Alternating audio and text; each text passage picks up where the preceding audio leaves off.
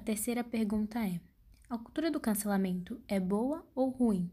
Ela se revela eficaz? A existência desse tipo de cultura na sociedade, em geral, cada país, região ou continente tem sua própria cultura. Trata-se de uma regulamentação imperfeita com forte força de concentração. Ele disse que, portanto, o foco do debate é se essa organização privada pode ser autossuficiente.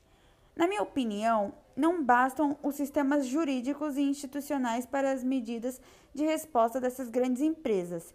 Deveria haver um controle mais aberto e transparente sobre o que é crime e quem é punido, e isso deveria ser feito por especialistas, a fim de melhorar, organizar e realizar algumas atividades de mobilização social relacionadas ao bem e ao mal.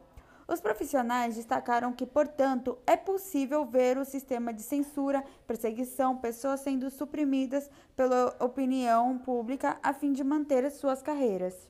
Nas redes sociais, o cancelamento serve como uma seleção, e os usuários então enxergam essa cultura como eficaz para eliminar, pode-se dizer, aqueles que estão a favor daquele que foi cancelado, e deixar somente os conhecidos como sensatos, termo usado para se referir a quem está dizendo a verdade ao seu ver e apoiando o cancelamento da pessoa que for citada.